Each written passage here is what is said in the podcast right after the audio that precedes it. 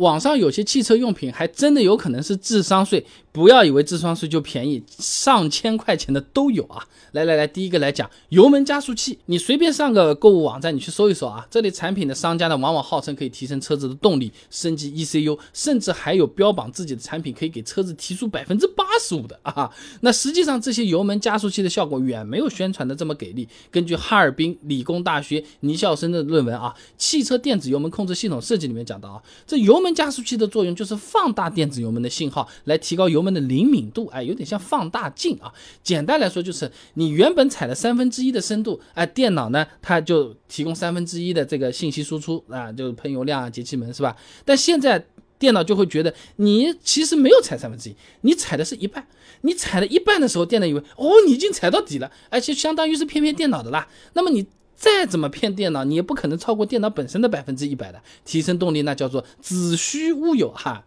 智商测试题，对不对？哎，还是拿放大镜举个例子，你即使透过放大镜去看东西，这个东西更大了，但实际上这个东西它还就是那么大，你只是看起来觉得大了，对不对？啊，不过啊，虽然这个油门加速器功能一般啊，价格可是一点都便宜的，普遍都要好几百的，和所谓尊贵的德国先进进口的是上千的也有，不便宜你还不敢买，再来继续讲，同样是号称能够提升动力的，还有什么？电子涡轮？哎哎，这个购物网站上你也能搜到不少的。实际上呢，真正的电子涡轮确实能够提升传统废气涡轮的响应速度的。北京理工大学苏登科有篇论文分享给你，《电辅助涡轮增压系统设计和匹配》里面有讲啊，这传统的废气涡轮呢，由汽车尾气推动，属于气动连接，在加速和加载过程中呢，由于尾气可被压缩，就会造成涡轮的转速不能立刻发生改变。就好比说你关门的时候啊，呃，不是。直接用手去推，而是弄个软弹簧这么去推推拉拉的。这个弹簧先要呃被你压扁，然后才慢慢的把门关上，它是有一定的延迟的啊。这就所谓的涡轮迟滞啊。那么利用这个电机辅助带动涡轮转旋转，哎，就可以很有效的解决这个迟滞的问题。听到这儿是不是觉得很不错？从原理上面说，它其实也是通的。哎，但是这种电辅助涡轮增压都需要和传统的废气涡轮配合，而不是网上面这些直接在进气套上面你装个小电风扇，像发煤炉这么样。往发动机里面吹吹风就可以的啊，而且这些产品的电机普通都是不怎么给力的。刚才论文里面举例的某个型号的这个涡轮啊，工作转速高达每分钟十二万五千转。你作为对比啊，某商家放出来这些数据，你可以去查查看看的啊。呃，这所谓的电子涡轮产品转速也就是一两万转，你光看这个东西就哇一两万转很厉害，好厉害。前面你记住，真的有效靠谱的要十二万五千转啊，是这么个东西。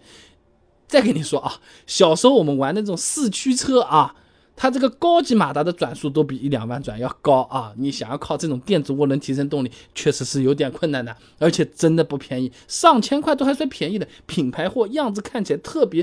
啊，时尚科技的那种，一万块钱的我还见到过几个啊。讲第三个。各类节油神器，哎，这种东西有点五花八门了啊！有的什么贴在油箱盖上的节油贴，哎，有的插在点烟器上的节油神器，什么都有。那这类节油器呢，有的号称可以通过远红外线工作，有的号称可以连接车辆电路，改善发动机的工作。嗯，其实都没什么用的啊！你拿一些节油贴宣传的这种远红外线的举例子啊，为了防止不良商家用这些东西来做虚假宣传啊，国家专门设立有。红外级工业电热产品质量监督检验中心，哎，只有认证过的产品才真的有用。如果没有红外级工业电热产品质量监督检验中心它的认证和许可，那基本上就是不靠谱了啊！而且呢。根据河北工业大学许刚科所著的论文《燃油活化及助燃功能复合材料研究》上面的介绍啊啊，他说真正可能有节油作用的远红外产品呢，也需要安装在油管等燃油必须流经的这个部位，哎，和燃油有直接的接触，哎，就好比是拳击，你要拳头打到对方身上，直接接触到才能造成伤害。你光站着用眼睛瞪对方，用拳头挥挥空气，用念力去攻击，或者哈哈哈这么来两下，没有用的啊。而且呢，国内大多数此类的发明都还存在不少问题，工艺复杂，成本高，安装也复杂，还是属于实验阶段。靠谱的都是实验阶段还复杂嘞，而不是一张简单的卡片，啪一贴就能解决这个问题了。我贴一万张会发生什么？油耗会变零啊？呃，不会有这种事情的啊，就是智商测试了啊。那么点烟器节油神器，它就更离谱了啊！它甚至是不和车辆的任何关键系统相连的，基本上就是个点烟器氛围灯啊！可以说网上所谓的节油神器，不管什么形式，基本上都是没什么用的。你就敢不敢说你省百分之二十的油，我贴五个会发生什么？哎，我看你怎么回答啊！那第四个东西叫做什么？减震器缓冲胶垫，哎，这个迷惑性很大的，价格也是不贵的，几十块钱也是买得到的。那么从商家的宣传资料来看啊，这个东西主要作用呢，就是塞到。到这个减震台簧的中间来增加车辆的舒适性、稳定性，保护减震器，提升载重量，抬高车身。原理上来说啊，你往弹簧中间塞入了这个异物，阻止弹簧的压缩，哎，确实能让弹簧变硬啊。陈学志等人发表在中国现代教育装备期刊上面的论文分享给你，探究弹簧进度系数的影响因素里面也讲到啊，这弹簧的进度系数啊和长度是有关系的啊。那么在弹簧的这个中间你塞入异物啊，就相当于减少了弹簧的这个长度嘛，哎，进度系数就会变大，受力时呢形变就会变少啊。啊，但是用网上这种简单的胶圈卡在弹簧某一节内所压缩的弹簧长度其实是非常有限的，能不能起到商家宣传的效果也是很难保证的，并且对于车子来说，